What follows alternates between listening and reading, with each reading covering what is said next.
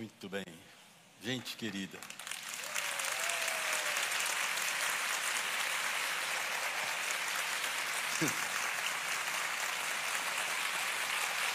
Eita, que isso. Obrigado. Nem precisava disso, nada disso, porque era bom ver até o fim aqui. Né?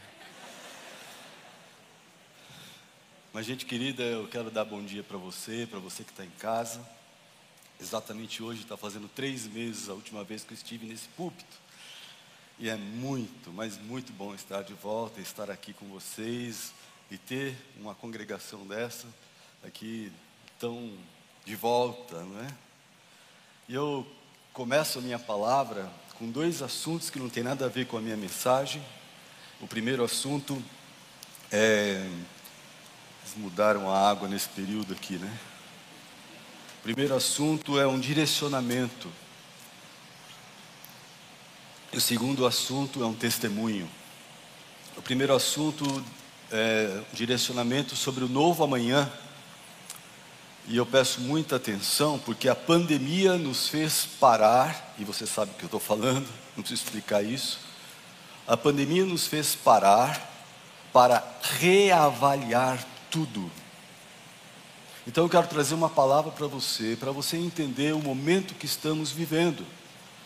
Nós, como liderança, como igreja, devemos parar e entender se no pós-pandemia, a estratégia que põe em prática a nossa missão continua a mesma.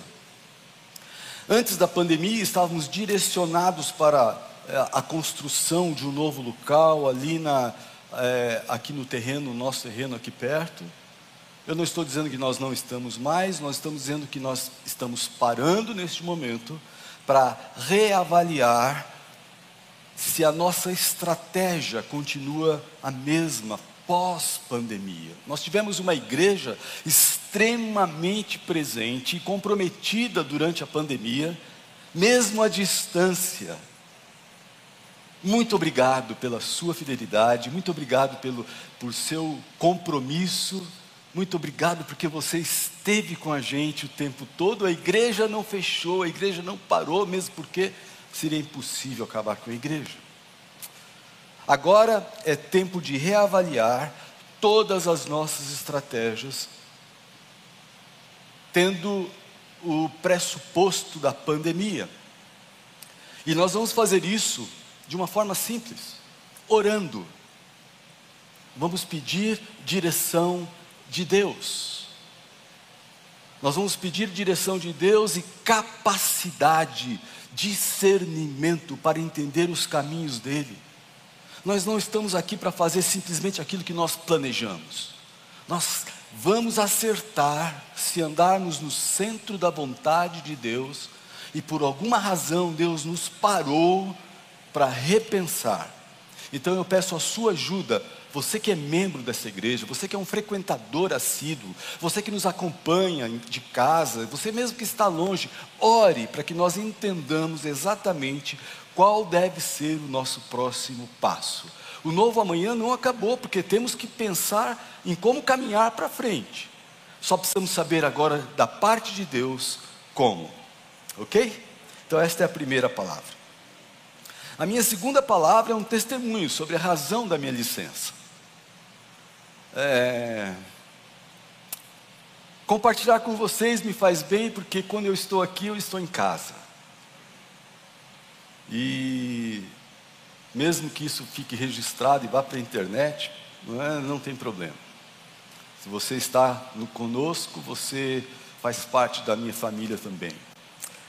Ah, eu quero compartilhar com vocês, porque realmente, como eu disse, compartilhar me faz bem. Eu uh, preciso fazer um rápido, um rápido histórico. Lá por outubro de 2021, eu levantei um dia de manhã com uma coisa muito estranha dentro do meu peito. Muito estranho mesmo. Eu não sabia o que era aquilo. É, vocês sabem que eu vou fazer 65 anos agora, no dia 2 de abril. E dentro, nesses 64 anos e oito meses, nove meses, É, eu nunca tinha sentido uma coisa daquela. E eu não sabia de verdade o que era. Era uma pressão, uma, uma coisa que eu falei, será que é uma, será que é Covid? Eu não sabia. Fui no médico, o médico falou, ah, não, você está com. Fui no pronto-socorro um dia. Né? E aí eles fizeram todos os exames, ó, oh, você está com uma. Como é o nome daquilo? Sinusite. Falei, mas sinusite no peito, né? Tudo bem. Aí eu falei, não, não alguma coisa não está certa. Isso foi outubro, mais ou menos, novembro, foi passando, e eu com aquela inquietação, uma coisa que eu não sabia o que era, eu não estava bem com nada, eu estava assim, ansi, assim, irritado, muito irritado, né? É, e me irritando com tudo e com todas as pessoas. Né? Ah, a única pessoa que não me irritava era o meu netinho. E aí eu, sem saber muito o que fazer, a Lucila com muita paciência, não é? eu não conseguia dormir direito, é, comecei a ter aquela coisa e eu, eu, precisava explicar o que era aquilo. Para vocês terem uma ideia, eu, eu não conseguia ficar sentado na, num ambiente, eu levantava, andava para lá, andava para cá. Até que teve aquele almoço aqui na, na, na igreja, no dia, acho que foi 12 de dezembro, quando nós tivemos aqui uma, um Natal solidário. Naquele dia eu estava muito inquieto. A Lucila disse que eu fui até grosseiro com a pessoa que eu estava na mesa, e isso me deixou muito assim, né? Aí quando gente, eu falei para ela, vamos embora para casa, ela me pôs no carro e ela falou assim, vamos para o médico, vamos para o hospital. Você não está bem. E eu fui para o hospital. Né? Falei, vamos lá, né? Cheguei lá no hospital, estava lá naquela coisa de você escolher qual é o, o seu problema, eu pus dor no peito. Não era a dor que eles estavam dizendo, mas era uma dor que eu estava sentindo. E logo me puseram numa cadeira de rodas, já me levaram para lá e tal, né? E a, que faz elétrico. Eu falei, eu queria ir no banheiro. Não, não, não, não, não, não. Traz aquela coisa para você aqui. Eu falei, meu Deus, né? Aí fiquei ali até que falaram assim, ó, o médico veio muito carinhoso, falou assim para mim, olha, você precisa fazer um cateterismo. Eu falei, cateterismo? Eu só estava almoçando faz meia hora, eu só passei aqui para você me dizer que eu não tinha nada, né? e vai fazer um cateterismo. E aí eu falei, não, conversa com o meu cardiologista. E ele conversou e ele falou, faz. Eu falei, ai meu Deus do céu. Eu falei, dá para dormir? Ele falou, não. Aí fizeram o cateterismo, não tinha nada, gente. Meu coração está limpinho, está todas as coisas. Né? E o médico que fez meu cateterismo falou assim, Eduardo. O nome dele era Pedro, nome do meu neto. Falou para mim assim, olha, você não tem nada no coração, você não tem nada fisicamente você precisa mudar o seu estilo de vida. E aí eu saí dali, fui procurar o meu médico, o Dr. Walter, e ele me deu um remédio. E eu comecei a tomar um remédio, aliás, dois remédios, né, porque eu não conseguia dormir, etc. Né, e ele falou assim: precisa de outros tipos de ajuda. E nesse momento eu tomei a decisão de fazer qualquer coisa que fosse necessário para poder sarar e ficar bem. Procurei um psicólogo pela primeira vez. Eu nunca acreditei muito em psicólogo, assim. Mas eu vou dizer para vocês, eles ajudam. Eles ajudam. E eu quero dizer para vocês que eu não estou curado, mas eu estou bem medicado, não é? E estou muito melhor, né? É, eu senti muita vergonha de sentir o que eu estou sentindo, porque eu pensei assim: é, não falta, não, tem uma igreja dessa maravilhosa, amigos carinhosos, né, a liderança, os, os anciãos me deram uma licença, eu tenho, tenho tudo que eu preciso, uma família linda, maravilhosa, uma esposa que eu não posso nem, eu tenho que agradecer de joelhos a Deus cada dia. Por que, que eu estou sentindo isso? E aí eu ouvi de alguém que me disse assim: olha, você precisa realmente deixar o seu coração sentir as dores que, que o seu corpo tem, as coisas que você sofre, Você precisa sentir as tristezas. E aí eu descobri que aquilo que eu estava sentindo era angústia. E aí eu li um texto da palavra de Deus que colocou Jesus ali no, no Getsemane. E diz o texto que Jesus tinha tristeza e angústia. E aquilo falou muito ao meu coração, porque nesse período que eu tive tudo isso, eu não tive nenhum dia desejo de não ler a Bíblia. Eu lia a Bíblia todos os dias e lia, lia, lia, porque aquilo me fazia bem. E quando eu li que Jesus também sentiu angústia, eu vi que o Criador do universo sentiu aquilo que eu estava sentindo, aquilo me deu uma esperança, uma alegria, uma, um alívio, não é? E porque eu sempre trouxe as coisas muito para cá, sem deixar as coisas muito para cá, e isso começou a ter uma conta grave para eu pagar. E eu não quero sentir isso nunca mais. Eu não quero que ninguém que vive comigo sinta isso. Nós precisamos de tempo de descanso. Eu preciso dormir. Eu lembro que a minha psicóloga perguntou: o que você diria para você? Eu falei: ó, três coisas. Ela falou: é, o que você diria? Eu diria: dorme oito horas por dia, faz exercício, academia, estamos fazendo, e Lucila, ó. Né? E corta 60% da sua agenda, ela fez. Não é? E é isso que eu estou tentando fazer. Então, se você me perguntar se eu estou bem, eu não tenho essa resposta ainda. Mas eu quero dizer para você que Deus tem sido bondoso e misericordioso e a gente está é, experimentando a graça de Deus. Porque quando Jesus teve aquela angústia, logo em seguida ele tomou uma decisão. Ele falou: Eu não posso ficar aqui movido pela angústia e pela tristeza eu vou usar a minha cabeça e vou para a cruz, porque se eu não for até a cruz, nós não iríamos ser salvos.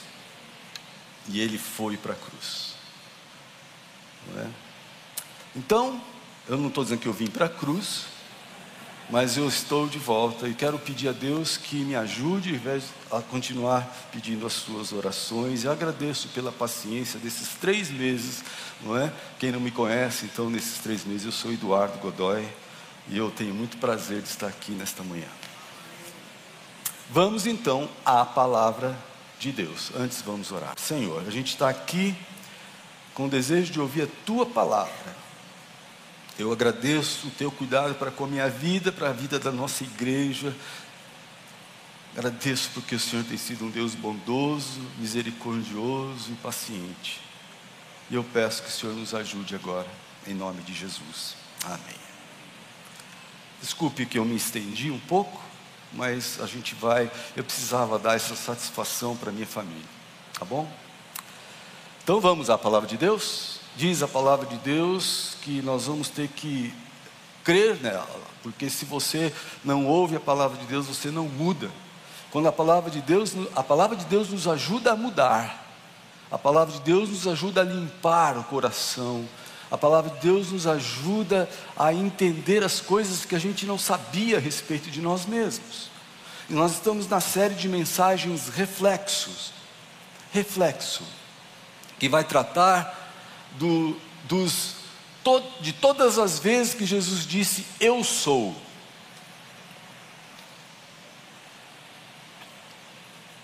Quando Jesus diz eu sou, é quem Ele é, não é quem Ele era, Ele é. E a série vai tratar à tarde das ações de Jesus, como disse Dodô há pouco, o que Ele fez e a coerência e o sincronismo do caráter de Jesus com as coisas que ele faz. É impressionante o sincronismo e a coerência. Jesus fez afirmações sobre si mesmo e comprovou cada uma delas com ações claras de bondade e de justiça. E deixou claro que nós deveríamos refletir a imagem dele Entenda que a igreja, eu e você, representamos Jesus na terra até que ele volte.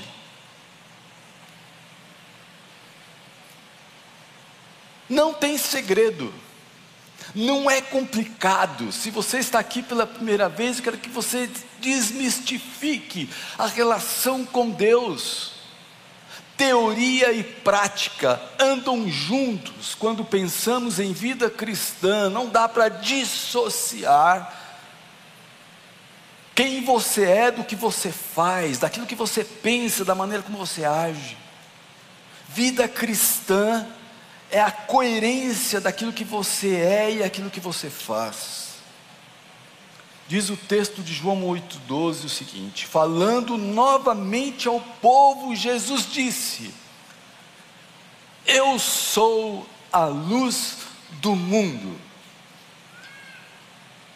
Quem me segue, disse Jesus, nunca, essa palavra nunca é muito importante. Quem me segue nunca andará em trevas, mas terá a luz da vida. João 8,12. Jesus disse algo aparentemente simples, algo que a gente aprende quando é pequenininho. Se você nasceu na igreja, você aprende lá e começa a cantar aquela, aqueles cânticos dizendo que Jesus é a luz do mundo, etc, etc, etc. Parece uma coisa simples, mas na verdade, o fato de Jesus ter dito ser a luz do mundo, eu sou a luz do mundo, disse Jesus, é extremamente complexo. É complexo. Já pensou na extensão desta afirmação? É bem provável que o contexto desse ensinamento de Jesus tenha sido durante a festa dos tabernáculos, a festa das cabanas. A festa dos tabernáculos é uma das três principais festas judaicas, junto com Pentecostes e a Páscoa. Tem outras festas, né? Mas essas são as três principais. A festa dos tabernáculos se estendia por uma semana inteira. E durante esse período da festa dos tabernáculos, é, os israelitas habitavam em tendas, eles construíam tendas para lembrar como é que era a vida peregrina deles. E eles punham as tendas, não uma tenda tão sofisticada como essa, mas eram tendas que tinham falhas no, no é, eram construídas com ramos e tinham falhas no telhado, porque eles precisavam ficar olhando o céu. Era um tempo para o povo de Israel de regozijo, de graça. Era um tempo de gratidão pelo cuidado de Deus que acontecia o tempo todo e aconteceu na história de Israel. E toda vez que eu paro para pensar na gente, eu fico pensando como Deus cuida de nós. Gente, nós não merecemos nada, mas Deus continua cuidando de nós. Deus cuida de mim, Deus cuida de você. E era um tempo de regozijo aquele, ação de graças pelo cuidado de Deus, e o povo ficava, e era uma festa mesmo. É? Durante as noites, como parte assim das celebrações, as multidões festejavam com banquetes, com dança, e também cantavam pelas ruas, enquanto caminhavam pelas ruas, eles carregavam, portavam grandes é, velas ou tochas, e eles iam iluminando a cidade, o povo se espalhava pela cidade com tochas e velas grandes. E esse era um ritual que começava com jovens da linhagem sacerdotal e envolvia todos os participantes da festa, toda a população. Começava no pátio das mulheres, lá no templo, que ficava já todo iluminado, porque imagina o povo todo com tochas e velas e eles se espalhavam, se estendia por toda a cidade de Jerusalém, e dizem os é, estudiosos que era interessante observar que por conta de, do povo espalhado pela cidade com aquelas velas e tochas, não havia nenhum pequeno pátio de nenhuma casa, de nenhum lugar da cidade que não tivesse ficado iluminado por conta das tochas e das velas que o povo levava, e a cidade ficava toda iluminada por conta disso. E Jesus apresentou-se como a luz do mundo, justamente nesse contexto. Quando velas e tochas traziam luz para Jerusalém, ele disse: Vocês querem ver luz? Vocês não sabem nada. Eu sou a luz do mundo. Eu não preciso convencer você da importância da luz. Você sabe que nesse período que eu estava de licença, eu, nós fomos para um hotel. Um hotel lá em. Uma das coisas que está me afetando muito é que eu não consigo lembrar as coisas bem rápido. Assim, né? Então, o nome da cidade, Águas de Lindóia. Lembrei. Eu estou olhando para lá porque eu olho para a Lucila, mesmo que eu só veja a silhueta dela, eu temos uma transmissão de pensamento assim. Né? É, Águas de Lindóia. E nós chegamos lá, nós abrimos a porta, nós fomos para o quarto, abrimos a porta, gente, a piscina estava como daqui aí, assim. Ó. Tinha 300 crianças gritando, e eu tinha ido lá para descansar um pouco. A Lucila, enquanto eu, eu, já, eu já, falei que eu ficava irritado, já, já fiquei irritado. Né? E aí ela falou com o menino lá, o menino falou: oh, a gente veio aqui para descansar, você não tem um outro quarto, porque meu marido está. Sei lá o que ela falou para ele. Né? Ele falou: não, não, não, eu tenho sim. Acho que ele ficou. Né? Realmente era horrível, né? Que horrível aquilo assim. Né? Você sentia o, o respirar das crianças. Né? Aí nós, ele deu, aí nós fomos para um quarto. Gente, o quarto era maior que esse palco aqui. Aí ele ficou com dó, tinha janela para todo lado e tal. E aí nós ficamos naquele quarto. O quarto era com, eu me perdia no quarto, né? O quarto era grande. Aí eu, aí nós fomos dormir a primeira noite. E nós deitamos, pusemos aquela, aquela cortina que fecha tudo de noite, né? Não precisava nem de cortina, porque estava um breu, né? Mas fechou tudo e eu deitei. Quem disse que eu conseguia dormir? Mas aí eu dei um, uma dormidinha e acordei. E lembrei, puxa, não tomei o meu remédio. Preciso levantar. Gente, estava um breu no quarto. E aí eu não sabia para que lado era o lugar onde eu tinha ido. Aí eu vi uma luzinha assim, vermelha, não sei se era o ar-condicionado, vi aquela luzinha. Eu falei, deve ser para lá, né? Aí eu não queria acordar a Lucila, não acender a luz. Aí eu saí. Quando eu saí da cama e dei dois passos, já não sabia mais onde era a cama e nem para que lado eu estava indo. Aí começou a me dar um pavor. Aí eu fui para o chão. Agora vocês imaginam a situação. É? E aí eu fui me arrastando para aquele, fiquei uns 10 minutos para me achar, para achar onde estava o frigobar, porque eu sabia que em cima do frigobar tinha um remédio. Meu, ficar no escuro é horrível. É horrível. Quando não enxergamos quem somos ou onde estamos, não temos a capacidade de entender os planos de Deus. Se você está no escuro, você não entende o que Deus quer de você, você não entende o que o Criador quer de você, você não entende a vontade de Deus, você não entende, porque você não, você está no escuro, você está perdido. Jesus disse: Eu sou a luz do mundo. Ele não disse: Eu tenho a luz. Ele não disse: Eu sei onde a luz está. Ele não disse, eu conheço o caminho da luz. Não, ele disse apenas, eu sou a luz do mundo. Nós sabemos que existe a luz própria e a luz refletida, e você só consegue ver a lua, por exemplo, porque ela recebe e reflete a luz do sol. E nós sabemos a importância da luz, e mesmo que não saibamos que a luz é uma forma de radiação eletromagnética com frequência visível ao olho humano, eu li isso aqui, nós sabemos os efeitos dela, nós usufruímos das suas características. Luz é claridade, Luz é vida, luz é assim. Quando você não consegue ver, você usa alguma espécie de luz e ela vai materializar as coisas que nós conhecemos. A gente só consegue ver essa garrafinha porque tem luz. E quando você põe luz, isso se materializa e você entende, você descobre o que é aquilo. A luz deixa claro, deixa visível o que você quer fazer. A luz ilumina o caminho que você deve seguir.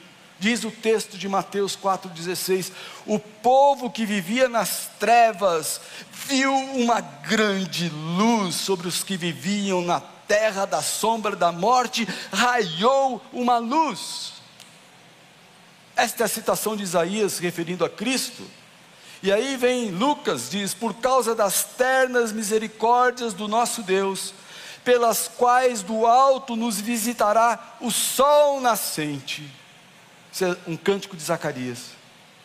Para brilhar sobre, as, sobre aqueles que estão vivendo nas trevas, na sombra da morte, e guiar nossos pés no caminho da paz. Esse é o cântico de Zacarias, quando dando um testemunho de Jesus, que seria o foco principal do seu filho, João Batista.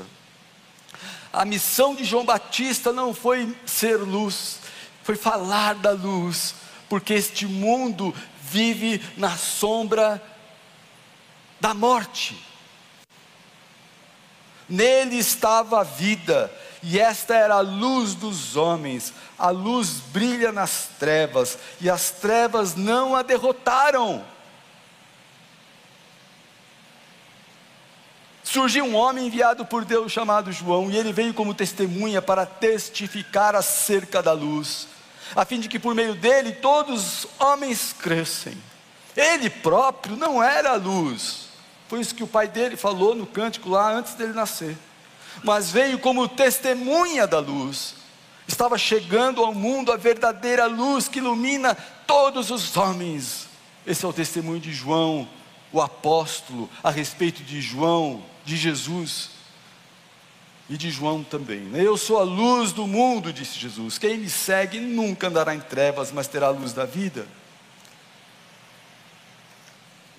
Esse foi o testemunho de Jesus a respeito de si mesmo. Ele é a luz do mundo. Como assim? Do mundo inteiro? É, do mundo inteiro, porque a luz esclarece, a luz explicita, a luz torna torna tudo incontestável. Quando você enxerga, você não tem dúvida. Revela-me a luz revela mistérios, mistérios que você não entende, que você não conhece.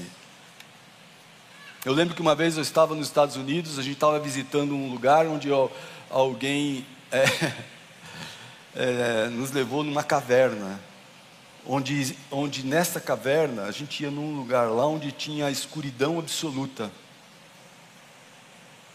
É uma coisa incrível. Teve até um pastor amigo meu que me dá uma vergonha danada, não vou falar muito, mas ele pegou uma câmera fotográfica e falou: Vou registrar isso. E pá! Pois pensa, você vai entender o que estou falando.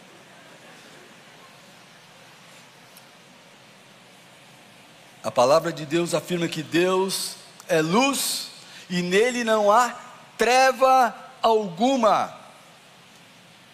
E aí Jesus diz, ele se revela como Deus, porque a luz revela, e ele é a luz do mundo, e ele, e ele revela Deus, ele é Deus.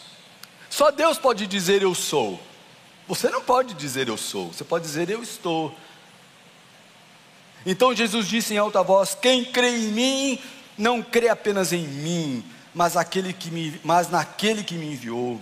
Quem me vê, vê aquele que me enviou. Eu vim ao mundo como luz, para que todo aquele que crê em mim não permaneça em trevas. Quem anda nas trevas está tateando e não sabe para onde vai. Quem anda na luz não tropeça, porque vê claramente o caminho. A luz deixa tudo exposto e claro, inclusive a sujeira interior fica visível para ser tratada. Sabe que nesse processo todo que eu estou enfrentando, tem muita coisa misturada com pecado, tem coisa emocional, coisa. Não é? o, o, povo, o povo dá um nome bonito para isso. Ele diz, é uma. É, como é que é o nome desse negócio em inglês? Burnout. Né? Mas no meio do burnout tem pecado ali junto, tem irritação, não é? Tem raiva, tem outras coisas ali, não é? E quando você coloca a luz, a luz mostra a sujeira interior e tudo fica visível para ser tratado. A luz dá poder de entendimento, a luz dá poder de discernimento. Você precisa disso, você precisa de luz. É tudo o que nós queremos e precisamos para viver bem, é a luz de Deus. E a luz entra, ela expulsa as trevas. A luz não luta com as trevas, apenas brilha. Já pensou nisso? Você não anda com uma lanterna de trevas, já pensou? Não. Você não anda com uma lanterna de trevas e escuridão para escurecer os ambientes. Como é que você escurece o ambiente? Você tira a luz.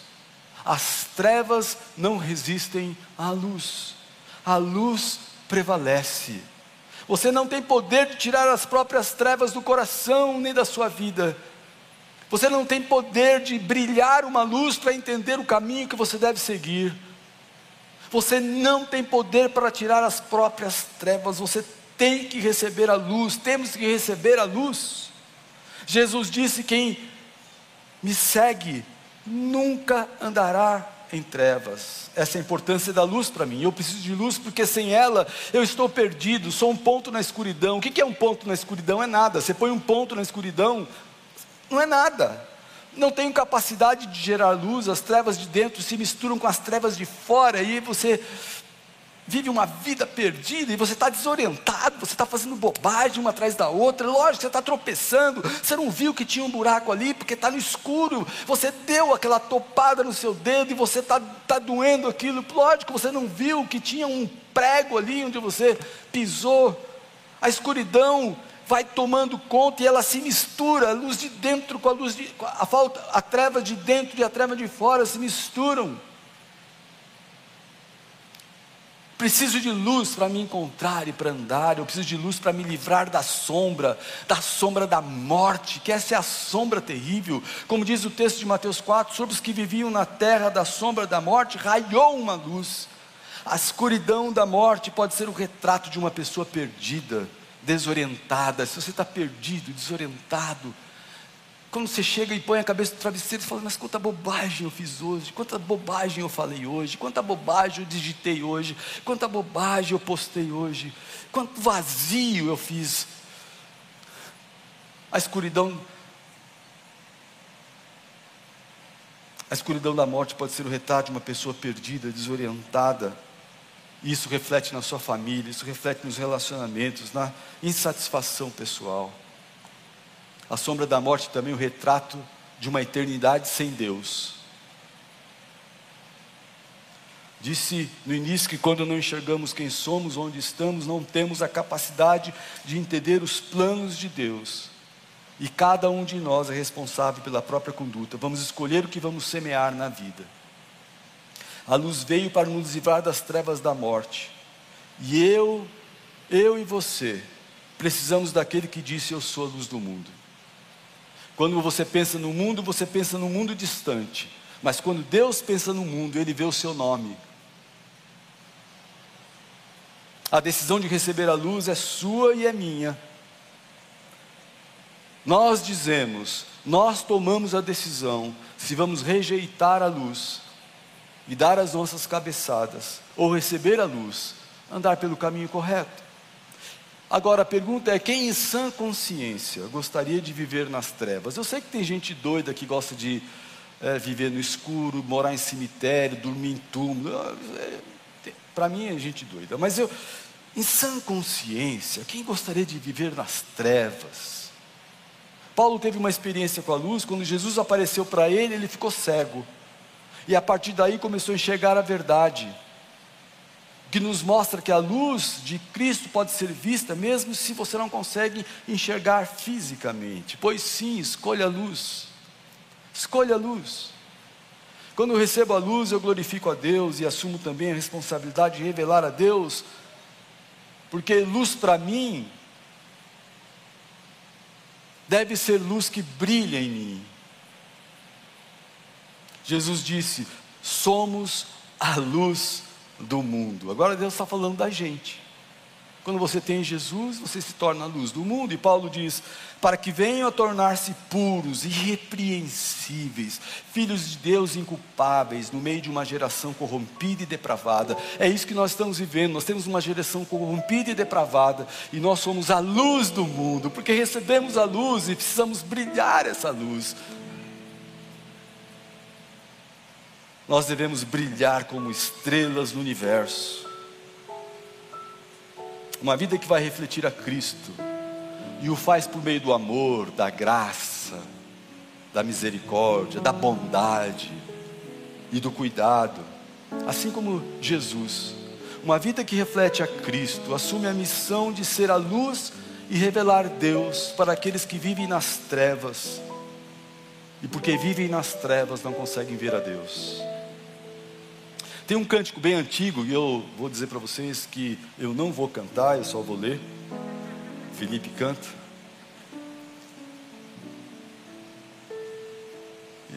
Que diz assim: Eu vejo a luz do Senhor que brilha, bem no meio das trevas brilha. Jesus Cristo é a luz deste mundo, nos acorda de um sono muito profundo. Brilha em mim Brilha em mim, brilha, Jesus. Mostra ao mundo a luz de Deus Pai, Espírito de Deus, vem refúgio em nós, faz transbordar sobre os povos tua graça e perdão. Vem ordenar que haja luz, ó Senhor.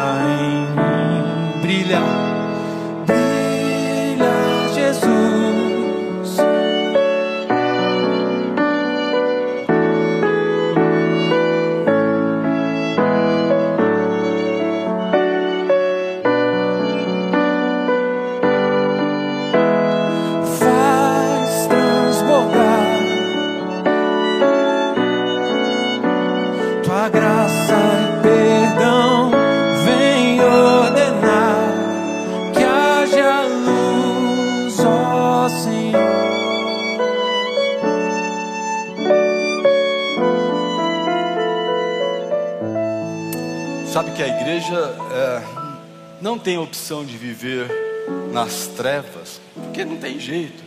Porque se é igreja, é luz.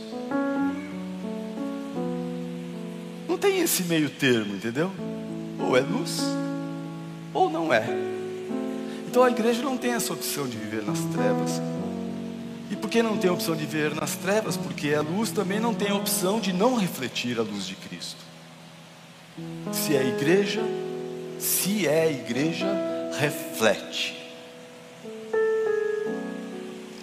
E a gente reflete aonde? Dentro de casa, lá na faculdade, lá na casa, na vida do marido, na vida da esposa, na vida dos filhos, na vida dos pais, na vida dos netos, na vida dos avós. A gente reflete. E eu quero neste momento, desafiar você, igreja, a refletir a luz de Jesus, não por culpa, mas porque você é luz e luz reflete. Assuma que você também é a luz do mundo, por causa de Jesus, que é a luz do mundo e está em você. Mas sabe que eu tenho um outro hino antigas. Diz assim: Cristo A luz do céu em ti quer habitar, para as trevas do pecado dissipar, teu caminho e coração iluminar. Por isso, deixa a luz do céu entrar. Deixa a luz do céu entrar, deixa a luz do céu entrar, abre bem, bem, a porta do teu coração. Deixa a luz do céu entrar.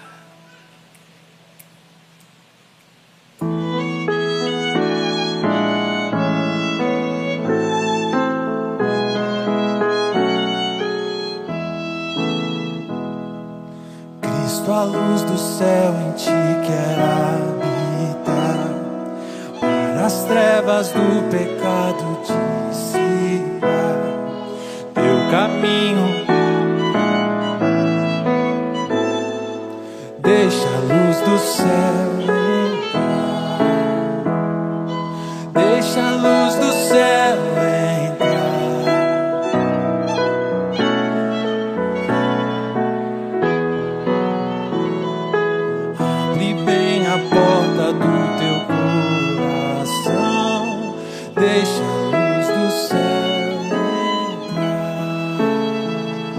Abre bem a porta do teu coração. Abre bem a porta do teu coração e deixa a luz do céu entrar. Quem não quer sair da escuridão? Jesus disse: Eu sou a luz para você. Se você se sente perdido, se você se sente desorientado, acuado, com medo, Jesus é a luz para você. É nele que você deve colocar a sua vida para clarear tudo, porque ele revela quem Deus é. Curve a sua cabeça. Se há alguém aqui entre nós hoje que gostaria de deixar a luz do céu entrar, receber Jesus, faça o sinal com a mão dizendo: Pastor, eu quero. Eu tenho vindo nesta igreja muitas vezes, mas eu nunca tomei uma decisão mesmo de Jesus no meu coração. Talvez você já tenha vindo hoje, chegado hoje aqui. E Deus trouxe você aqui porque Ele queria se revelar, mostrar que Ele é a luz que você precisa.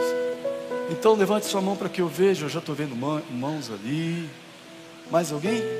Dizendo, "Ó, eu quero Jesus no meu coração. Deus abençoe, Deus abençoe aqui.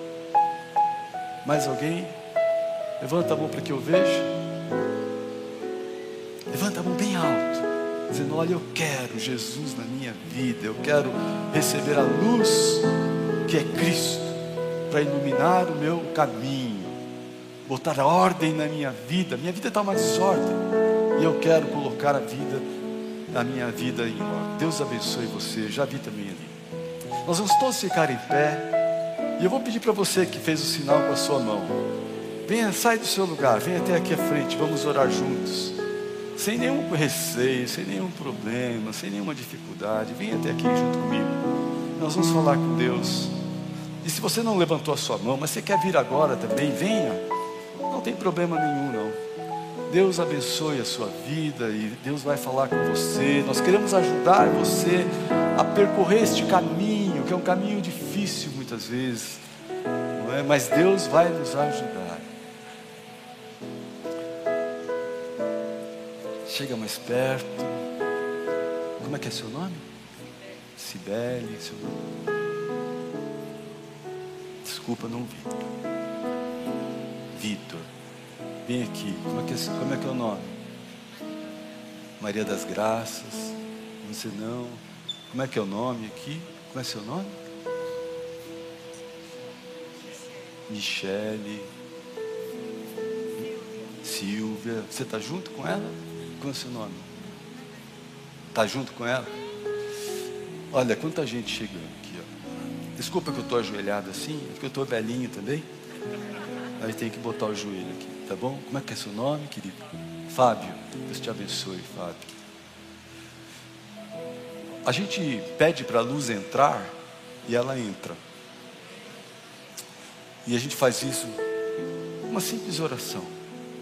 Sabe por quê? Porque quando você entra no quarto, você não precisa entender muita coisa, né? Para você ligar o, o, interruptor. É mais ou menos isso. A gente vai, faz assim, tique, e a luz, pum. E aqui é a mesma coisa, a gente fala para Deus, Deus, essa é a oração que Deus está esperando para responder, não é? Entra no meu coração, ilumina a minha vida. E Ele vem e faz isso. Então orem comigo assim, Senhor, eu entendo que preciso da luz, entendo que preciso da luz de Jesus. Eu não estou precisando de uma nova religião, eu não estou precisando de uma nova igreja, eu estou precisando é de Jesus. E eu quero colocar a minha vida diante da luz e pedir que ela invada o meu coração, porque eu abro o meu coração e vou deixar a luz entrar. Recebe a minha vida, orienta a minha vida, transforma a minha vida, pois eu peço em nome de Jesus. Amém. Deus abençoe vocês.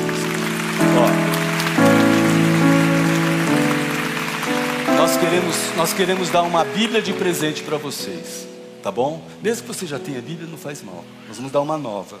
Queremos orar por cada um de vocês nesta manhã. E aí está o Wilson e toda a equipe aqui, ó, que vai ajudar vocês. Vocês vão aqui, ó, nessa porta aqui e já, já vão sair também. Então, se você está com alguém, você veio junto? Ah, tá aqui. Podem, podem ir lá, vão lá. As, as, as suas coisas estão lá, fiquem tranquilos.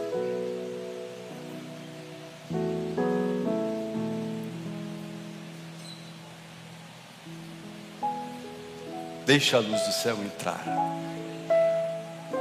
Para as trevas do pecado dissipar.